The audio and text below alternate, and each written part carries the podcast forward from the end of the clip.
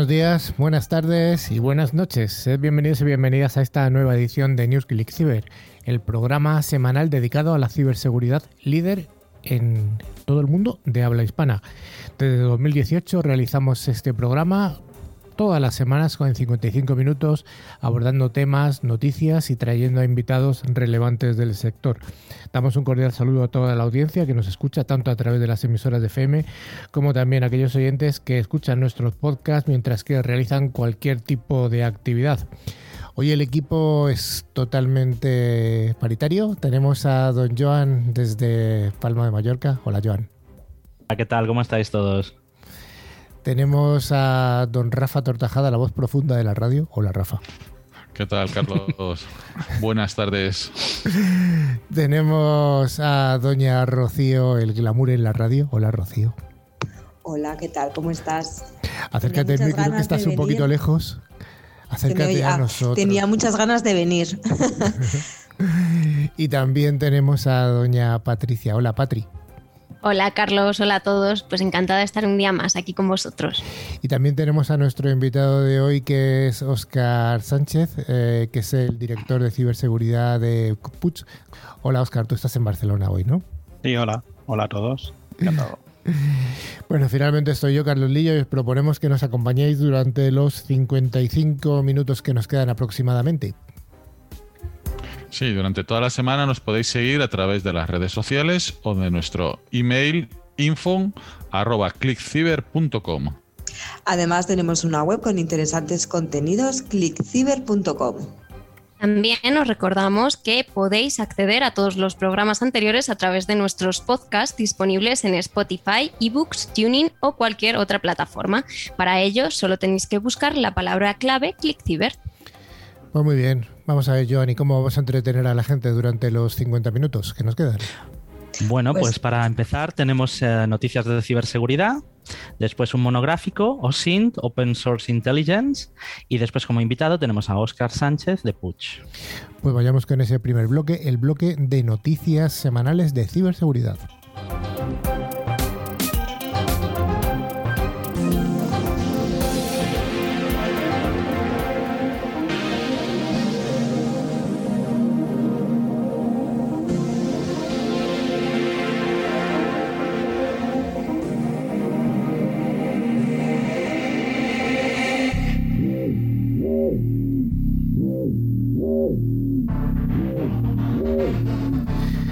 Hackeado los servidores de actualización de los teléfonos del fabricante Gigaset para distribuir malware. ¿Qué ha ocurrido, Rocío? Pues todo comenzó a finales de marzo cuando varios usuarios de Gigaset se quejaron al ver en sus dispositivos aplicaciones instaladas sin su consentimiento. La mayor parte de ellas de origen alemán.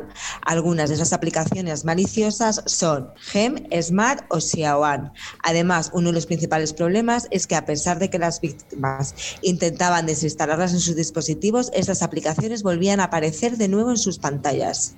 Parece ser que los antivirus detectaban estas aplicaciones como adware, es decir, un malware cuyo principal objetivo es mostrar anuncios a los usuarios. Aunque ahí no quedaba todo, también instalaban otras aplicaciones maliciosas y utilizaban la cuenta de WhatsApp de la víctima para propagarse enviando mensajes a sus contactos. Tras investigar este suceso, Gigaset ha confirmado que uno de sus servidores de actualizaciones había sido comprometido, lo que habría permitido a los atacantes el acceso para distribuir las aplicaciones maliciosas como si se tratasen de actualizaciones. Por este motivo, el malware volvería a aparecer en las pantallas de las víctimas aunque lo eliminasen. Al parecer, solo se habrían visto afectados los modelos antiguos que el usuario no ha actualizado recientemente. Asimismo, han confirmado que ya se ha recuperado el control completo del servidor afectado, por lo que se habría dejado ya de distribuir dicho malware. Así que si tienes un teléfono Gigaset, comprueba que no tienes instaladas ninguna de las aplicaciones mencionadas, Gem, Smart o Xiaoan, así como a Asenf o Tallase y si fuera así, simplemente eliminarlas. Nombres fáciles de aplicaciones que siempre cuestan un poco leer. Y continuamos hablando de ataques similares. En concreto, se ha descubierto un código malicioso en APKPur, que es una tienda de aplicaciones alternativa a Google Play Store. ¿Qué ha pasado, Rocío? Pues al parecer la versión 3.17.18 de la aplicación APK Pure eh, una de las tiendas de terceros más grandes en Android contenía código malicioso, según ha detectado el fabricante de ciberseguridad Kaspersky. Todo apunta a que este código malicioso se implementó al añadir un nuevo kit de desarrollo SDK de una fuente no verificada. Afortunadamente, la versión ya ha sido actualizada por APK Pure. Pues ahí está. Y continuamos hablando de aplicaciones. En este caso se han descubierto más de 200 aplicaciones de freeware que timan a sus suscriptores. Pero para empezar, ¿qué podríamos decir que es el freeware, Patri? Se trata de un tipo de aplicación móvil de malware que conlleva tarifas de suscripción ocultas y excesivas. Además, se aprovecha de que los usuarios no saben cómo cancelar esa suscripción para seguir cobrándoles, a pesar incluso de haber eliminado la aplicación. En este caso, estas más de 200 aplicaciones que comentabas, Carlos, atraían a los usuarios ofreciéndoles una prueba gratuita de tres días cuya cuota de suscripción había casos en los que llegaba a alcanzar más de 3.000 dólares al año si no cancelaban la suscripción a tiempo. Según calcula Avast, estas aplicaciones se habrían descargado tanto de la App Store como del Play Store unas mil millones de veces, por lo que los ingresos podrían alcanzar más de 400 millones de dólares. Ya, pero ¿cómo llegan los usuarios a descargarse tantas aplicaciones? Bueno, pues porque muchas de ellas se publicitan activamente en las principales redes sociales como Facebook, Instagram, Snapchat o, o TikTok.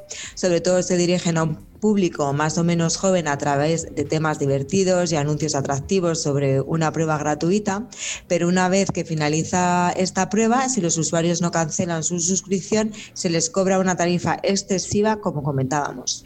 Las aplicaciones que se han descubierto son principalmente sobre instrumentos musicales, lectores de manos, editores de imágenes, filtros de cámaras, videntes o lectores de códigos QR y PDF, pues entre otras aplicaciones. Avast ya informado tanto a Apple como a Google para que revisen este tipo de aplicaciones en sus stores. Lectores de manos, eh, Rocío, no leas las manos con aplicaciones maliciosas, te lo he dicho mil veces. Y venga, venga, venga, venga. es que esto es así. Esto es así. La red social Clubhouse ha sufrido una brecha de datos que ha afectado a, un, a más de un millón de usuarios. ¿Qué ha sucedido, Rocío? Pues sí, Carlos, como bien has comentado, los datos personales de un millón, de 1,3 millones de usuarios de esta red social se han filtrado por un conocido foro de ciberdelincuentes, según ha publicado el medio especializado Cybernews.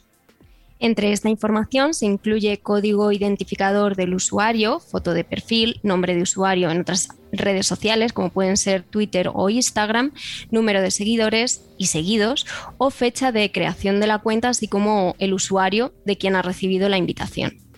Sí, toda esta información que está accesible de forma gratuita podría permitir a los ciberdelincuentes suplantar y robar la identidad de los usuarios. Recordemos que Clubhouse es una red social que se lanzó en marzo del año pasado y a la que solo es posible acceder a través de invitación. Su potencial es su comunidad de audio que permite sintonizar conversaciones o salas en las que se habla sobre diferentes temáticas. Desde su lanzamiento, su popularidad ha ido creciendo, atrayendo a millones de usuarios. Por el momento, Clubhouse ha negado la brecha de datos. Además, ha dicho que esto no supone un problema de seguridad. De hecho, desde la compañía afirman que una parte de esa información filtrada ha estado disponible a través de la API de la empresa. Bueno, Clubhouse eh, no es una red social demasiado conocida, está limitada solamente a usuarios de iPhone, con lo cual mm, los usuarios que tengan eh, Android no pueden acceder de momento al, menos a esta, a esta red social. Ha nacido un poquito con la con el marchamo de que es algo exclusivo y que solamente puedes acceder mediante invitación. Y bueno, pues hay, hay distintos, eh, distintos distintas habitaciones en las que se habla de temáticas eh, interesantes. Es una red social un poquito diferente y curiosa. Así que bueno, lo importante es que si tenéis un acceso a, la red social de Clubhouse, bueno, pues eh, tener la, higiene digital de, cambiar la contraseña. El concurso de hacking más importante del mundo, que es PU, eh, uy, ¿cómo lo digo yo esto? PWN20WN seguro que se puede decir de otra manera, 2021 ha revelado que no existe ningún software que se resista al hackeo. No hay nadie que se resista al hackeo, Patri. Así es, Carlos. El objetivo de este concurso de hacking impronunciable es encontrar las vulnerabilidades críticas en un entorno controlado para que los proveedores mejoren la seguridad de sus desarrollos antes de que puedan ser explotadas. Los participantes se comprometen a entregar toda la investigación de forma privada a las empresas y no hacerla pública en un periodo mínimo de 90 días. A cambio, los fabricantes les entregan importantes premios. Por ejemplo, este año se ha otorgado uno 1,2 millones de dólares en premios por 16 exploits de alto nivel. Este año el evento, que se ha celebrado de manera virtual, ha sido uno de los más amplios de la historia, con 23 entradas separadas dirigidas a 10 productos diferentes en las categorías de navegadores web, virtualización, servidores, escalamiento local de privilegios, automoción y una novedad, comunicaciones empresariales. Los intentos de hackeo exitosos incluyen a Zoom, Safari, Microsoft Exchange, Chrome, Windows 10, Ubuntu Desktop y Teams, pues entre otras empresas. Destaca las vulnerabilidades descubiertas de Zoom, las cuales no requieren ninguna interacción de la víctima, solo participar en una videollamada. Esto afecta a las versiones de la aplicación para Windows y Mac, aunque no está claro si las versiones de Android y iOS también son vulnerables. Y ahora una noticia sobre WhatsApp que hacía tiempo que no dábamos ninguna. Y es que dos investigadores han, pedido, han podido comprobar cómo cualquiera podría bloquear cuentas de WhatsApp solo con conocer un número de teléfono. Y para ello habría simplemente que pedir eh, activar cierto número de teléfono en la aplicación instalada en cualquier smartphone. Pues sí, Carlos, este fallo de seguridad se aprovecharía de los fallos propios de WhatsApp. Hay que tener en cuenta que cualquier persona puede introducir el número de teléfono de un usuario de WhatsApp en un dispositivo. Cuando los atacantes hacen, lo hacen, la víctima recibe el código de verificación de seis dígitos por SMS o por llamada y también una notificación dentro de la plataforma de mensajería avisando de la solicitud del código. Aunque no sea él, quien lo haya solicitado. El usuario recibe ese código, pero puede seguir usando de forma normal su cuenta de WhatsApp. Los atacantes pueden al mismo tiempo enviar un correo electrónico al soporte técnico de WhatsApp para informar de que su teléfono ha sido robado y que quieren desactivar la cuenta asociada indicando el número que buscan bloquear. En este proceso, el atacante solo deberá confirmar el número de teléfono asociado a la cuenta. Aquí está el segundo error básico de WhatsApp del que se aprovecha este ataque. La empresa no hace un seguimiento para saber si esta información recibida por mail es real. Tras esto, puede suceder que el soporte técnico de WhatsApp comience el proceso para desactivar la cuenta. La víctima recibirá una notificación que avisa de que su número ya no está asociado a la cuenta. Si el usuario lo intenta restablecer, y para ello incluye su número de teléfono, la aplicación no envía un código nuevo por SMS, sino que avisa de que es necesario esperar 12 horas. El bloqueo se debe a que se han realizado varias solicitudes antes. Después de estas 12 horas de bloqueo, en lugar de habilitarse un nuevo código, WhatsApp avisa de que queda un segundo para poder generar una nueva clave SMS. Llegados a este punto, no habrá forma de volver a registrar WhatsApp en el teléfono cuando te echen de, esta aplicación y el usuario tiene que ponerse en contacto con WhatsApp para poder hacerlo. Pues muy bien explicado. Y la última de las noticias nos habla de la NSA, que ha descubierto nuevas vulnerabilidades que afectan a los servidores de Microsoft Exchange. En su lista de parches de abril, Microsoft implementó correcciones para un total de 114 fallos de seguridad, incluido uno de día cero que puede ser explotado activamente y cuatro errores de ejecución remota de código en Exchange Server. De las 114 fallas, 19 están calificadas como críticas, 88 como importantes y una tiene una gravedad moderada. El principal de ellos es CVE 2021-28310, una vulnerabilidad de escalada de privilegios de Win32K que se dice que está bajo explotación activa, lo que permite a los atacantes elevar los privilegios mediante la ejecución de código malicioso en un sistema de destino. La firma de ciberseguridad Kaspersky, que descubrió e informó de la falla Microsoft en febrero, vinculó el exploit de día cero con un actor de amenazas llamado Bitter APT, que se descubrió que explotaba una falla similar, la CVE 2021-1732, en ataques a finales de año. Microsoft también corrigió cuatro fallas de ejecución remota de código RC que afectan a los servidores Chase locales 2013, 2016 eh, y 2019 que fueron informados a la compañía por la Agencia de Seguridad Nacional de Estados Unidos, NSA. Dos de los errores de ejecución de código no están autenticados y no requieren interacción del usuario y tienen una puntuación CVSS de 9,8 sobre un máximo de 10. El fabricante de Windows dijo que no había encontrado evidencia de exploits activos en la naturaleza, pero se recomienda que los clientes instalen estas actualizaciones. Como siempre aconsejamos desde el programa, es importante tener todo actualizado. Bueno, pues hasta aquí las noticias de la semana y he hecho en falta a nuestros amigos. No tenemos rusos, no tenemos coreanos, no tenemos ucranianos. Esto parece que, es un programa que, le falta algo, ¿no? Le falta la salsa. Le falta la vida sin rusos. La vida, sin rusos, sin chinos. De todas maneras, tengo que decir que esto de WhatsApp, si nos bloquean la cuenta, casi nos hacen un favor con la nueva política de privacidad. Bueno, ya sabéis, ya lo hemos dicho alguna vez en el programa, que nosotros eh, dentro de NewsClick Cyber decidimos ya hace unas, hace ya meses, que migrábamos todos en bloque a Signal y es la, aplicación que utilizamos para, mm, bueno, pues para mantenernos al día del programa y también de la revista que editamos. Pues hasta aquí las noticias.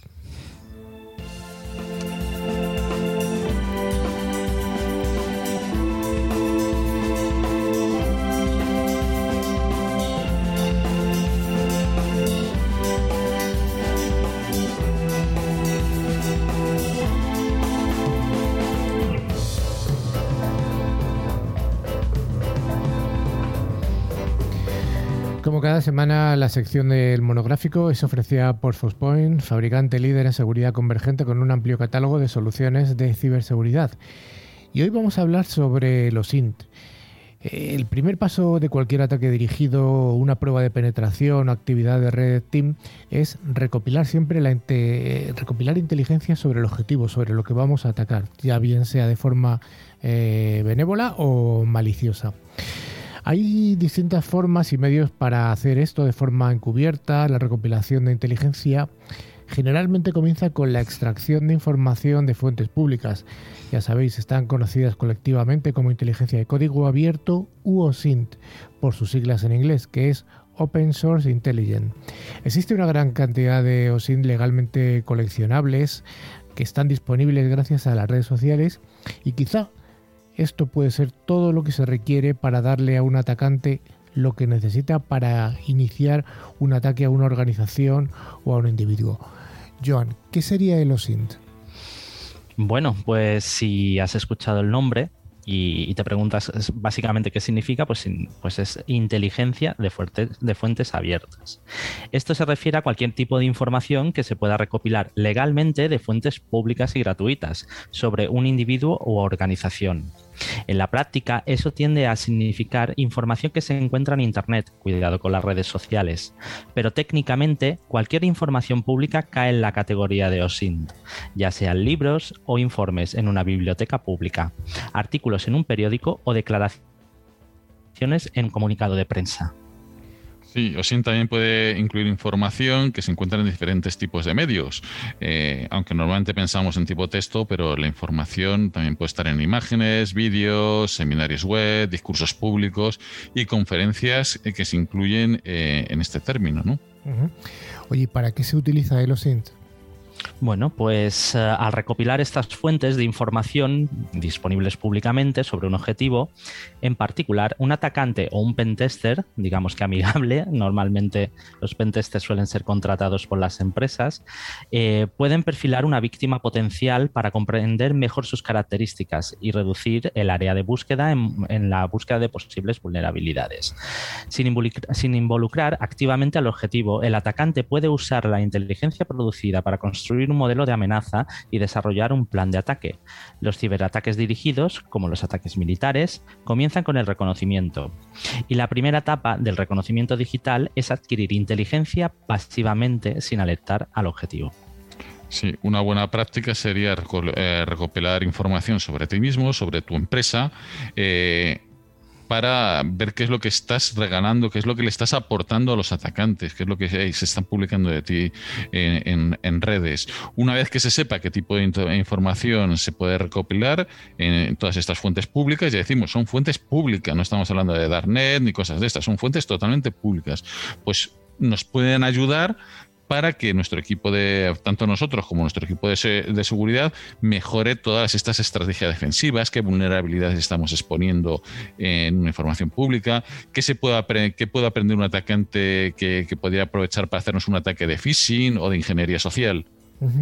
Yo creo que la clave es lo que acabas de decir, no, Rafa. O sea, que estamos hablando de algo público. O sea, la información que, que primero trabajan los atacantes es algo que puede encontrar cualquier persona buscando en Google en Google, en alguna revista, en bueno, pues algo absolutamente público. No estamos hablando de nada todavía oculto ni nada de eso. Redes sociales. Las redes sociales, lo que siempre decimos, que no publiques cosas en redes sociales de tu organización, ni, ni pongas, por supuesto, tu currículum vitae. Es un error lamentable, aunque los hemos visto por ahí. Sí, en fuentes así públicas tipo eh, redes sociales, pues si, si, si nuestros escuchantes eh, conocen Maltego, pues verán que se puede hacer un montón de barbaridades que puedes encontrar de información en cosas tan totas como es una red social, bueno, o X redes sociales. Sí, de hecho creo que la exfiltración de Facebook, Facebook se ha lavado las manos diciendo que eso es información pública que, está disponible y eso es por no proteger la red eh, de manera conveniente. Oye, Joan, ¿qué es el marco SINT? Una vez dicho ya lo que es, ¿qué englobaría el marco?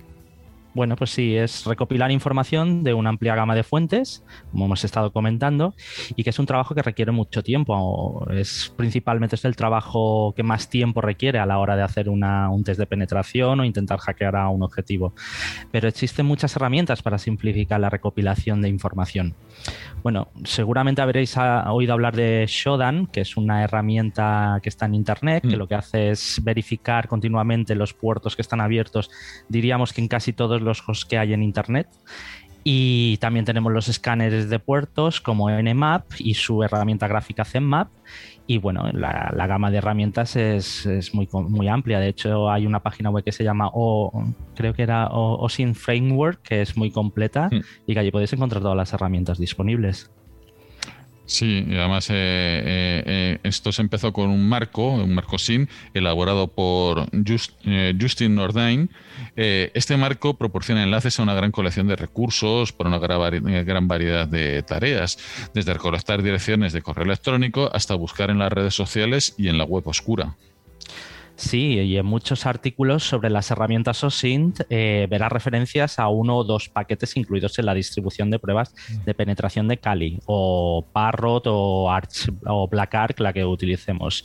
Eh, una de ellas es Harvester y la otra es Maltego, como ha comentado Rafa, una herramienta muy completa que te permite incluso hacer relaciones eh, de las diferentes fuentes de información. Pero para obtener una descripción general completa de las herramientas OSINT disponibles para Kali, hay que consultar la lista de Kali Tools, que ofrece un resumen de estas herramientas y ejemplos de cómo utilizar cada una de ellas. Sí, entre eh, muchas de las herramientas útiles que encontraréis aquí para la recuperación de inteligencia de código abierto, se encuentran las favoritas. Pues, hemos dicho Nmap, Recon. La herramienta Nmap permite eh, especificar una dirección IP y, digamos, determinar qué hosts están disponibles para servicios y qué servicios ofrecen estos hosts, sistemas operativos que se ejecutan, qué firewalls están en uso y muchos otros detalles. Sí, incluso te permite saber qué vulnerabilidad tiene cada uno mm. de los puertos. Eh, después tenemos Recon NG de Next Generation, es una herramienta escrita en Python por Tim Tomes eh, para el reconocimiento web. Eh, se puede usar para hacer cosas como enumerar los subdominios para un dominio determinado, pero hay docenas de módulos que le permiten conectarse a cosas como el motor de búsqueda de Internet de Shodan, GitHub, Jigsaw, Virus Total y otros, una vez agregada la API adecuada, evidentemente. Los módulos se clasifican en grupos como los módulos Recon, Reporting and Discovery. ¿Y qué otras herramientas eh, técnicas y recursos podemos encontrarnos de este abanico de, OSINT? Bueno, pues la primera que se nos viene a, así a la cabeza, pues son los motores de búsqueda web, sean Google, Ding o uno que me gusta a mí mucho que es DuckDuckGo, eh, etcétera, hay muchos más. De hecho, existen docenas de motores de búsquedas y algunos pueden ofrecer mejores resultados que otros para un tipo de consulta en particular. El problema es entonces cómo se puede consultar todos estos motores de una manera eficiente. Bueno, pues una gran herramienta que te resuelve este tipo de problema y además que hace que las consultas web sean más efectivas es Search. Search es un motor de metabúsqueda que le permite recopilar de forma anónima y simultánea resultados de más de 70 servicios de búsqueda. Search es gratuito e incluso puede alojar su propia instancia para obtener la máxima privacidad. Los usuarios no son rastreados ni perfilados y las cookies están deshabilitadas de forma predeterminada. Search también se puede usar sobre Tor para mantener el anonimato en línea. Sí, muchas instancias públicas de Search también están disponibles disponible para aquellos que no quieren o no necesitan alojar su propia instancia, como bien dice John. Eh, hay que consultar la wiki de Search para obtener una, una lista de ellas. Sí, hay muchas personas que trabajan en nuevas herramientas para OSINT todo el tiempo y un excelente lugar para mantenerse al día con ellas y con casi cualquier otra cosa en el mundo de la ciberseguridad es, por supuesto, seguir a las personas en Twitter. Sin embargo, hacer un seguimiento de las cosas en Twitter puede ser difícil. Afortunadamente, hay también una herramienta OSINT para eso, llamada Twint. Twint es una herramienta de desguace de Twitter, escrita en Python, que facilita la recopilación y búsqueda de información en Twitter de forma anónima, sin registrarse en el servicio de Twitter o utilizar una clave API, como tendría que hacer con una herramienta como ReconNG. Con Twint no se necesita autenticación ni API, en absoluto. Simplemente instale la herramienta y comience a buscar. Puedes buscar por usuario, geolocalización, geolocalización y rango de tiempo, entre otras posibilidades. Estas son solo algunas de las opciones de Twin, pero también hay muchas otras disponibles. Me gustaría aclarar que algo de lo que hemos hablado hace un momento, search, no es eh, no se deletrea search buscar en inglés, sino que es search y luego una X. Es un, o sea, tendrías que buscar S-E-A-R-X para utilizar este meta buscador, por así decirlo. Oye, volviendo al tema de Twitter, ¿cómo se puede usar Twist para mantenerse al día con los desarrollos en OSINT? Vale, eh, con Twist, eh, con Twint eh, te permite especificar una opción para extraer solo tweets a partir de una fecha determinada. Puedes combinar estos con un search verbo de, de twin para extraer nuevos tweets, eh, tweets perdón, etiquetados con eh, pues, el, eh, cuadradito o sin a, a diario, una forma sencillilla. Y bueno, y otra herramienta que puede utilizar para recopilar información pública es MetaGoofil. La verdad es una herramienta muy potente, la, he utilizado varias veces y es sorprendente los resultados que te puede llegar a dar. Eh, utiliza motores de búsqueda y lo que hace es a través de estos motores de búsqueda busca, eh, valga la redundancia, PDFs públicos, documentos de Word, PowerPoint, Excel de un dominio determinado, es decir, especificamos el, dominio al cual queremos o al cual queremos acceder la o recoger la información. A continuación, puede extraer de forma autónoma metadatos de esos documentos para producir un informe con información como nombres de, de usuario, versiones de software, servidores y nombres de máquinas.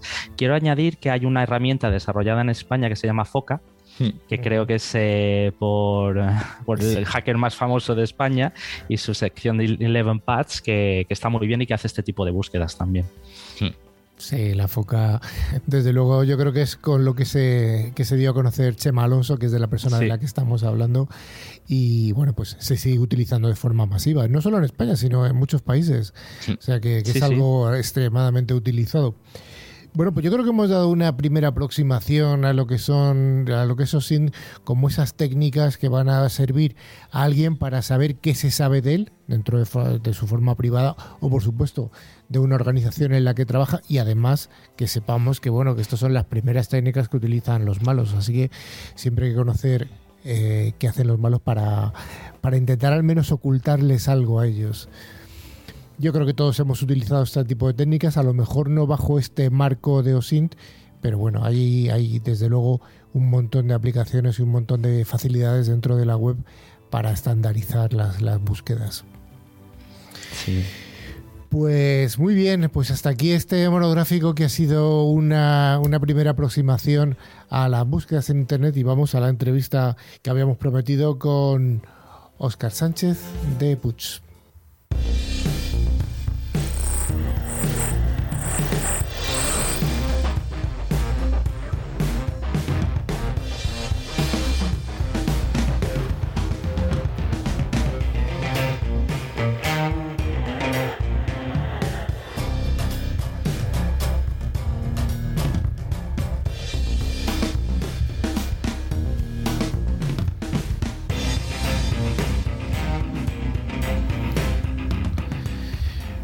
Buenas tardes, buenos días y buenas noches, Oscar, aunque está, es buenas tardes para ti en Barcelona ahora, ¿no? Buenas tardes, sí. Bueno, Oscar Puch es el director eh, director técnico de informática de, ciberseguridad de, de, de Puch. Puch es Cosméticos Puch, eh, que es muy grande aquello, ¿no? Sí, sí. La marca en sí es, es, Puch o Antonio Puch, que es el fue el fundador hace ya más de 100 años. Y sí, sí, aquí andamos. Una empresa que quizás lo conocerán más, sobre todo la gente mayor, por, por, la, ¿no? la, banda Puch y otros perfumes que se hicieron en su día y que se hicieron famoso. Y, que tiene, bueno, tiene un tamaño y una relevancia muy importante dentro del mercado de lo que es la moda de lujo. La moda, de, la moda y el lujo. Oye, Puch es una empresa ya que ya lleva unos años, ¿no? No se fundó ayer, precisamente. No, no, por eso.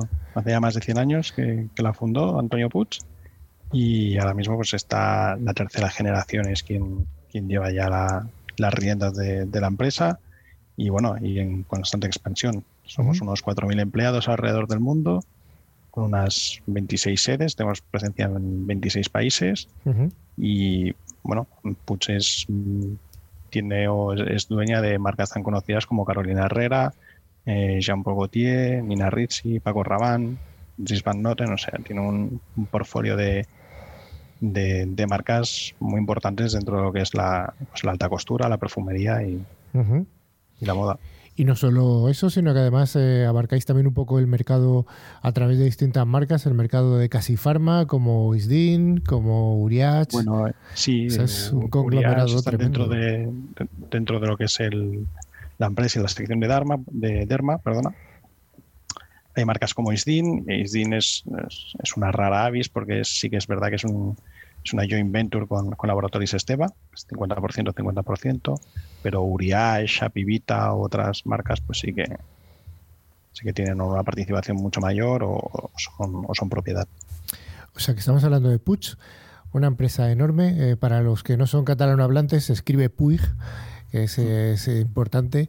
Y, y, bueno, pues eh, lo que está claro es que es una enorme empresa familiar ya de tercera generación. De tercera generación, correcto. Mm, que se sigue manteniendo como uno de los líderes en el mundo eh, en tema de cosmética y cosmética de lujo. Bueno, en todo lo que es tema de, sí, lo que es sector moda lujo, perfumes, eh, fragancias, moda, eh, sí, es una de las empresas de referencia, podría estar en, estaría en el top, en el top 5 arriba y, compite con grandes, con grandes marcas como puede ser eh, Chanel, eh, puede ser un, un Shiseido, un, otro. Sí, sí. Desde luego que es una empresa para admirar, una empresa que, sigue siendo una empresa eh, propiedad de, la familia que lo fundó hace ya 100 años, Antonio Puig. Un orgullo, desde luego. Eh, oye, Javier, em, el mundo este de... Javier, Oscar, perdón. Estaba, estaba, mirando al técnico y estaba hablando con él. Eh, Oscar, eh, desde luego, eh, esta empresa gestiona una serie de, activos que son importantes, como son unos perfumes de los que hemos hablado, perfumes de lujo incluso, y yo creo que aquí, desde el punto de vista tuyo de informática o ciberseguridad, el dato parece ser que es algo relevante, ¿no? Con la protección de, esas fórmulas magistrales en algunos casos, eh, incluso otras cosas. ¿Las fórmulas realmente o es un activo importante? ¿El dato es un activo importante dentro de Puch? El dato es un activo importantísimo. Las fórmulas en sí son, son muy importantes, es un bien que hay que, que hay que proteger, pero al final todos los datos que manejamos y sobre todo el, el desarrollo de, nuevos productos y las campañas de desarrollo de nuevos productos es todavía un activo mucho mayor que, debemos proteger y, salvaguardar. Las campañas son casi más importantes que los eh, que las fórmulas. Esto me gustaría que indagar un poquito esto. Estamos hablando de que la campaña navideña. No, no, no. cuando haces, me, refiero a campaña cuando haces el desarrollo de un nuevo producto que todavía no ha salido al mercado. Esto es un bien vamos, crítico a proteger. Más que nada porque al final eh, la fórmula, quieras o no, más o menos te la pueden, la pueden llegar a saber. Una tienes el producto en, el mercado, pues al final pues hay técnicas químicas y laboratorios que te podrían prácticamente eh, analizar y decirte más o menos, eh, con un porcentaje bastante alto de fiabilidad, cuál es tu formulación. Pero el, una campaña de desarrollo de un nuevo perfume, pues al final cuenta que puede estar uno o dos años en, desarrollo y que estás jugando pues con multitud de componentes, eh, multitud de, departamentos, tanto marketing, perfumería, eh, producción, logística, todo. O sea que de alguna manera la protección del dato con técnicas como de las que hemos hablado alguna vez aquí en el programa, como técnicas de DLP, como IRMs, etcétera, pues son algo bastante habitual dentro de, una organización como la tuya. Sí, sí, es crítico para nosotros. Es crítico. Oye, además de esta protección del dato, 4.000 eh, empleados, 4.000 eh, empleados que trabajarán unos en fábricas, otros en oficinas. ¿Dónde están situadas las, vuestras fábricas? Pues nosotros, como PUTS, tenemos cuatro grandes fábricas que están tres ubicadas en España y dos en Barcelona, una en Alcalá de Henares, en Madrid, y otra que está en Chartres, en, París, a las afueras de París. Chartres, que recomiendo que la gente lo visite, que hay una catedral gótica preciosa. sí, sí. Muy similar a la de Notre Dame. Sí, que ahora la de Notre Dame no se puede visitar y la de Chartres. se puede visitar la de Chartres. Oye, fábricas, cuatro fábricas, tres de ellas en España, dos en Barcelona, otra mm. en, la Comunidad de Madrid y otra en, Francia. En Francia. Em, la que tenéis en Francia, de alguna manera, eh, tiene algún tipo de relación con la gran industria francesa de, la cosmética en general y la perfumería? Bueno, el Chartres es un polígono industrial que está donde hay una concentración muy alta de empresas de, nuestro sector y donde incluso pues nosotros mismos eh, se hacen muchas veces se hacen expediciones de logística conjuntas con, otras empresas pues para pues por, sobre todo por temas de, sostenibilidad, de ahorros y de aprovechar recursos. Pero sí, aquella es una zona que es, es un polígono industrial donde se concentra bastante, bastante empresa y similar a la nuestra. Luego, otra cosa que has, que has, comentado que me parecía curiosa es la formulación de distintas eh, de, los distintos productos que tengáis, tanto de lujo como de más de consumo. Dices que al final pueden llegar a, mediante procedimientos químicos, llegar a descubrirse la fórmula. Esto que hemos oído siempre de, no, esto es más complicado que la fórmula de la Coca-Cola. ¿Realmente es tan complicado o es menos complicado de lo que de, este, de, este, de, esto que se dice habitualmente? Bueno, yo por lo que por lo que me dicen, sí que es verdad que hay un porcentaje muy alto de componentes que es bastante fácil detectarlos y luego hay otros componentes pues que ahora con las nuevas tecnologías pues sí que es verdad que compras componentes que bueno pues molecularmente están como protegidos. Entonces cuesta mucho más por los equipos actuales que hay de, de descifrarlos pero al final pues te lo pueden sacar bastante bien. Incluso supongo que un buen eh, perfumista simplemente con, con oler ese perfume ya sabría identificar seguramente parte o gran parte de la de, los acordes que tiene la de los olores, las fragancias, los acordes que le llaman ellos que tiene la, la fragancia. ¿Cómo se fabrica un perfume? Eh, ¿Qué componentes tiene o qué, cuál es la magia? No hace falta que no digas la fórmula, pero bueno, más o menos. pues se parece mucho al, al, proceso que utilizas para, para, hacer vino, que tiene procesos de, de maduración y de maceración, tanques, eh, los alcoholes, los perfumes, eh, con sus esencias y hay que dejarlos reposar, macerar y todo, y, luego pues lo, lo embotellas. Una vez embotellado, pues, pues lo vendes. Pero bueno, hay curiosidades porque, por ejemplo, hay, hay productos como es el, agua de rosas, que es, que es un producto que, se utiliza bastante en perfumería, que para obtener un kilo de, agua de rosas necesitas haber cortado 6.000 kilos de rosas. Y además las tienes que recoger a mano y las tienes que cortar por la mañana, con lo cual son productos no son fáciles de, conseguir. Y eso no parece que sea barato por lo que estás contando. No, y luego hay otros que, además nos lo explicaba una vez el, uno de, los responsables de perfumería aquí, aquí en Puig, que es el iris, que es la raíz del lirio. Por ejemplo, que un kilo de este producto pues puede oscilar entre 100.000 y 300.000 euros, con lo cual mm. prácticamente es más caro que el oro. Sí, sí, sí, sí. O sea, tráeme una tonelada de esto, ¿no? No, no, no. Lo que pasa que, bueno, que al final sí que es verdad que los, los consumidores de esos productos son, somos limitados. No, pues, no, hay muchas empresas que se dediquen a la, a la perfumería y, bueno, pues, Pero sí, hay, hay, muchas curiosidades dentro del mundo de, de la perfumería. Desde luego, estos componentes que son tan exclusivos y tan caros me traen a mí la memoria de una vez que le gasté una broma a una dependienta. Iba a una, tienda de ultramarinos y iba a comprar un poquito de azafrán. Y, me dijo, la chica era una chica Nobel que se la había que llevaba un poquito tiempo trabajando allí. Y me dijo, ¿cuánto quieres de azafrán? Digo, dame kilo y medio. Y se quedó así la cara, así, no, no sabía. Y ya le dije, no, no es broma, es broma. Una cajita de esas pequeñitas de un gramo. Bueno, em, pues mira, hablando de memoria, precisamente el, olfato es, un sentido que está muy ligado a, la memoria. De hecho, para los que si, intentáis hacer un poco de, no de memoria, pero de ejercicio de, pensar, muchos de los recuerdos están muy fijados a, los olores. Y eso, eso me lo explicaba también un compañero perfumista, que es que lo que son las señales olfativas van directamente sin procesar al, al hipotálamo al cerebro. Es una parte más de las más antiguas que tenemos. Sí. Y eso nos ayuda, nos ayuda mucho. La vista, el oído y todo son señales que se procesan, pero el olfato va directo. No se procesa ni nada. Y por eso retienes, tienes memorias, ¿no? El, olor de una comida, te evocan a muchas, muchos recuerdos. Sin duda alguna.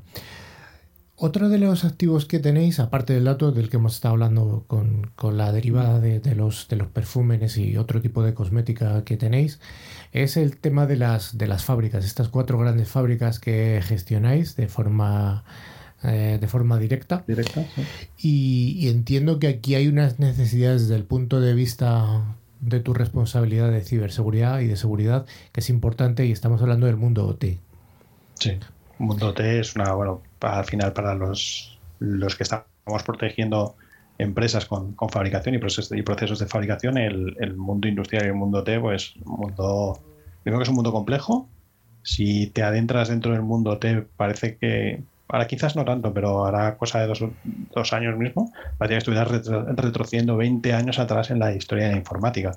Entonces te encuentras equipos conectados pues con, con sistemas Windows XP, Windows 98 si hace falta, eh, lo que quieras. Sistemas muy viejos, normalmente desactualizados, había poca práctica de, actualización y normalmente sí que es verdad que, que estaban aislados. Pero cuando empezó todo el tema del automatismo, y este hace, uno, ya hace, ya hace unas décadas, sí que empezaron a ver que podían controlar fábricas de forma remota pero se les olvidó que igual no como, como nosotros, ¿no? Que, al final no puedes abrirlo todo, no puedes, tienes que tener una serie de protección. Y bueno, ha ido un poco a remolque, hablo en general, ¿eh? de, lo que es el mundo industrial y el mundo T, y lo que pasa en las fábricas. Entonces, una de nuestras misiones es precisamente proteger y junto con la gente que hay en automatización y, y en producción, eh, explicar qué es la seguridad, cómo hay que hacerlo, ellos también son conscientes y empezar un poco a proteger pues todo lo que es las, líneas de producción, que al final es lo que fabrica nuestro producto y lo que nos, nos da de comer. Claro. Y oye, y las fábricas eh, de alguna manera entiendo que estarán conectadas con los sistemas de, de los de, de, la sede corporativa que la tenéis en, ¿dónde la tenéis en Barcelona? En, Tenemos dos sedes corporativas. Hay una sede, la principal está en Barcelona y luego hay otra en París. somos una moda, somos, una, somos una empresa que se dedica tanto a la perfumería como a la moda y el centro de la moda es París, con lo cual el, el, headquarter de, de, París pues controla más el tema de, de moda. Pero sí que es verdad que al final nuestros sistemas de fábrica y todo tienen que estar interconectados. Pero sí que, bueno, pues hemos tenido la precaución ya desde hace unos años y anteriormente de separar muy bien lo que es el entorno OT que se llama, ¿no? El entorno propio de, fabricación del mundo IT. El año pasado hemos tenido en todo el mundo, y estamos teniendo en todo el mundo todavía, estamos en no sé qué ola estamos ya, hemos tenido algo que nos ha arrasado. ¿Cómo ha afectado al negocio de Puts? Pues bueno, final como a cualquier otra empresa es, ha afectado. Nosotros además somos un sector que nuestro producto nuestro producto es un producto de, proximidad. Te pones un perfume, te pones un te, pintas los labios, te maquillas, la moda, todo. Al final son productos que están muy relacionados pues con las relaciones sociales, con, con ocio, con todo. Y esto al final la, la, pandemia lo que trajo es pues todo el mundo en casa y esto pues acabó afectando obviamente no tanto como se esperaban las cifras, la verdad que al final el cierre de año pues ha, sido mucho mejor. De, las primeras, eh, de los primeros sondeos que se hizo, de las primeras estimaciones que se, que se hicieron. Y luego, pues bueno, fue ir viendo un poco. Sí que es verdad que nosotros al tener una presencia global en, en tantos países, en, en más de 26 países, pues quieras o no, eso te ayuda mucho a amortiguar, no dependes únicamente de tu mercado local, pues tipo de mercados, tienes tus retailers que también venden online, nosotros también estamos empezando a vender a vender online directamente al cliente, con lo cual, bueno, pues a través de varias iniciativas y sobre todo de, del dinamismo de esta empresa, pues, pues ha conseguido, pues bueno, pues cerrar un año que, que no ha sido bueno, pero hemos cerrado bien. Yo, no ha sido bueno para nadie, o sea que... No, no, por eso que no, no es que... Esto ha sido así. Bueno, quizás las farmacéuticas han tenido algún año. Alguna farmacéutica. alguna farmacéutica que sí que habrá cerrado bastante bien. Sí, habrá alguna que sí. Por lo menos tres o cuatro que conocéis, están todos, eh, eh, los tenemos todos en la cabeza. Oye, hablas de que sois unos 4.000 empleados en todo el mundo. Entiendo que la mayoría estarán en, España, ubicados en los, no solamente en las tres fábricas que hay aquí, sino en la sede que tenéis en, Barcelona. Tenéis una torre, yo he estado allí en la torre, en la torre, vuestra, es una torre muy bonita además, con una arquitectura muy, muy elegante. y, em, ¿Cómo se gestionó el tema del de, eh, confinamiento? Bueno, el confinamiento al final, aquí la verdad que gracias al trabajo que ya se había hecho previamente, eh, y aquí pues bueno, soy todo reconocer el trabajo de, mis compañeros de, en arquitectura y, en sistemas que ya hace unos años homogenizaron todo el parque de, portátiles, de, endpoints para usuario, así como redes, sistemas de parcheado y todo, con lo cual hicieron al usuario, vamos a decir, o, a nuestros empleados nos hicieron independientes de estar o no estar en, en nuestra torre. Y nosotros, pues bueno, lo que hicimos fue securizar aquello y asegurarnos de que independientemente de que una persona estuviera pues en, en Torre Puig o estuviera en su casa o estuviera en, un ave camino a Madrid o, a París, pues podía trabajar con las mismas garantías de seguridad. ¿Hablas? Con lo cual, el, aquel momento en el cual nos confinaron a todos, pues bueno, eh, no te digo que, o sea, lo pasamos bien, no se lo pasamos bien.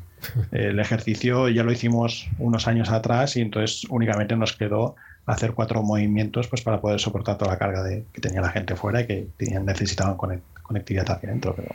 De lo cual se deduce que el entrenamiento es, absolutamente crítico, ¿no? Eh, en No, no, no, por eso que había un trabajo por detrás, tanto en, infraestructura, en redes, nosotros en seguridad, que, vamos, de 10 de chapo los famosos planes de contingencias de los cuales hablamos los informáticos de vez en cuando, ¿no? Que hay que tener También ahí. entran el tener preparado todo toda tu infraestructura precisamente para una pandemia. Y además es el típico ejemplo que se suele poner en los planes, en los DRPs y en los, en los BCPs y que nadie se cree, ¿no? Una pandemia, bueno, sí. sí, sí. Están aquí los zombies ahora, ¿no? Pues mira. Faltan solo los marcianos. Oye, 27 países. Supongo que habrá diferencias regionales entre gustos de consumidores de, Europa, de Latinoamérica, de Asia.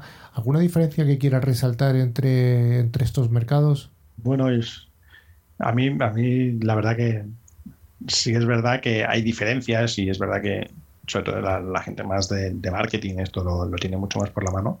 A mí siempre me ha llamado mucho la atención y me ha parecido muy curioso que sobre todo en China se pierdan por todo lo que es rojo. Por el rojo no solo será por la bandera suya. No, no, no, pero sí que es verdad. Entonces, las todo lo que suele cosas rojas y, tal, pues lo, que comentábamos, ¿no? Pues nosotros eh, tenemos toda la gama de, de cosmética de, de Christian Louboutin, que es, un, es un, diseñador de zapatos bastante conocido por ser, tener la suela roja y además de un, un rojo como la C que tienes ahí tú detrás, uh -huh. un chillón. Entonces, pues por ejemplo, son productos que tienen muchas tiradas, son, o sea, son bonitos, pero además el color les atrae mucho. Y es algo que a mí me explicaron una vez y este me sorprendió. Rojo, la cosmética roja. Yo espero que la, los próximos eh, programas eh, nuestros compañeros Rafa Tortajada y Joan sigan las directrices que marcan hoy nuestras compañeras Rocío y Patrick que tienen los, los labios pintados de rojo hoy casualmente. o sea que Rafa y yo prepararos. ¿eh? Que... No me lo pierdo entonces. No, no me, me voy a hacer hasta el eyeliner. O sea. Vamos a ser guapos, sí, ahí. Bueno, ha sido una casualidad, pero sí, hoy, hoy sí que venían con los labios bastante marcados. Oye, eh, ¿has estado siempre en el mundo de, de, este tipo de empresas que podríamos llamar cosmética, lujo, química, etcétera, o vienes de otro mundo? No, no, yo vengo de. Yo estaba prácticamente dedicado todo, toda mi carrera profesional al sector de la banca. Vaya cambio. De, sí, sí, fue un cambio. Fue un cambio. Fue un cambio. Un cambio muy, fue, fue extraño. Un cambio y además el cambio totalmente y realmente es tan distinto desde el punto de, la, de vista de la ciberseguridad el sector banca del sector en el que te mueves ahora. Hay puntos muy comunes y al final nos tenemos que proteger de las mismas formas, formas y, y, sobre, y, y, de los mismos atacantes. ¿eh? O sea, quien te emplea, como comentaban antes los compañeros, quien te emplea técnicas OSINT para sacarte el listado de empleados y hacer un phishing, me lo hacen a mí y no lo hacen a nosotros y se lo hacen a, a los compañeros que están en la diagonal. Pero, pero sí que es verdad que el sector bancario es un sector hiperregulador. Sí. Entonces, a diferencia de nosotros, ellos tienen que cumplir y les exigen que cumplan una serie de directrices, una serie de, de regulaciones en materia de, de, ciberseguridad muy estrictas, uh -huh. que no son, no, no, son moco de pavo. Entonces, ahí, pues bueno, eh, sí que es verdad que nosotros, eso es como un corsé ¿vale? que, te, que, que, te, mantiene mucho más encorsetado y nosotros pues no estamos tan encorsetados. Muchas uh -huh. veces pues tenemos un poco unos grados de flexibilidad y de movilidad seguramente mayor que ellos. Uh -huh. Pues, don Oscar, yo creo que estamos, eh, se nos está acabando el tiempo. Se, el tiempo ahí. se nos está acabando el tiempo, pero no la ganas de seguir hablando contigo de tu sector, además que, que, lo has contado muy, muy gráficamente, incluso olfativamente, nos has eh, evocado seguramente recuerdos de nuestra infancia, dolores que hemos, que hemos tenido. Y, y bueno, pues muchas gracias por estar con nosotros, por compartir gracias un poco la por, realidad por de vuestro sector y esperamos que el sector de la proximidad, según vaya acabando la, uh, esta epidemia, vaya haciendo eh, crecer. Sí, yo creo que todos tenemos muchas ganas de, sí. de todos. vayan dejando salir, salir un poco y ganar un poco de normalidad. Yo creo que sí. Pues muchas gracias, Oscar. Gracias a vosotros.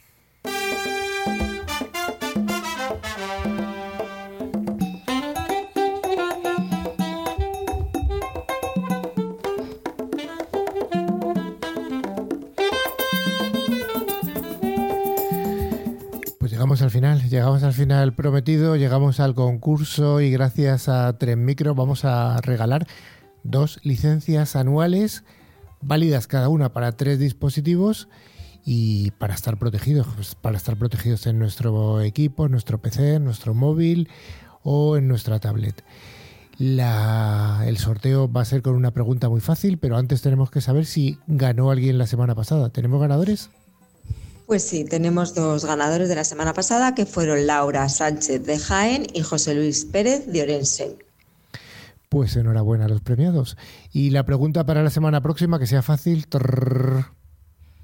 A ver, una muy sencillita. ¿En qué sector ha estado anteriormente Oscar, nuestro entrevistado? Esa es de las fáciles, esa es de las fáciles, eh, Rafa. Sí. y bueno, y, Sí, sí. y bueno, si queréis ganar la licencia, eh, ya sabéis, tenéis que enviarnos un email a info.clickciber.com y tenéis que indicar el nombre y la localidad desde la cual nos seguís. Pues sí, eh, solamente es eso. ¿Alguna cosilla más que tengamos que recomendar a nuestros oyentes, Patri? Pues sí, antes de despedirnos, os recordamos que podéis poneros en contacto a través de nuestro email info.clickciber.com. Y también podéis seguirnos a través de nuestras redes sociales en Twitter, LinkedIn o Facebook. Y a través de nuestra web, clickciber.com, se puede acceder a nuestra revista digital, ver las fotos y otros contenidos de interés. Y finalmente os recordamos que a través de todas las plataformas de podcast podéis escuchar los programas anteriores que están disponibles en ebooks, Spotify, TuneIn, buscando la palabra clave ClickCiber. Pues un saludo a todo el mundo, a toda la audiencia que nos escucha, tanto desde esta parte del Atlántico como desde la otra. Y nos vemos aquí en siete días. Muchas gracias, Oscar, por haber estado con nosotros. Muchas gracias a vosotros. Hasta luego, Joan. Gracias. Rafa, Patri, Luego. Rocío. Hasta luego. Nos Hasta vemos luego. en siete días con los labios pintados todos de rojo. Y las cejas depiladas. Ahí está. De las uñas.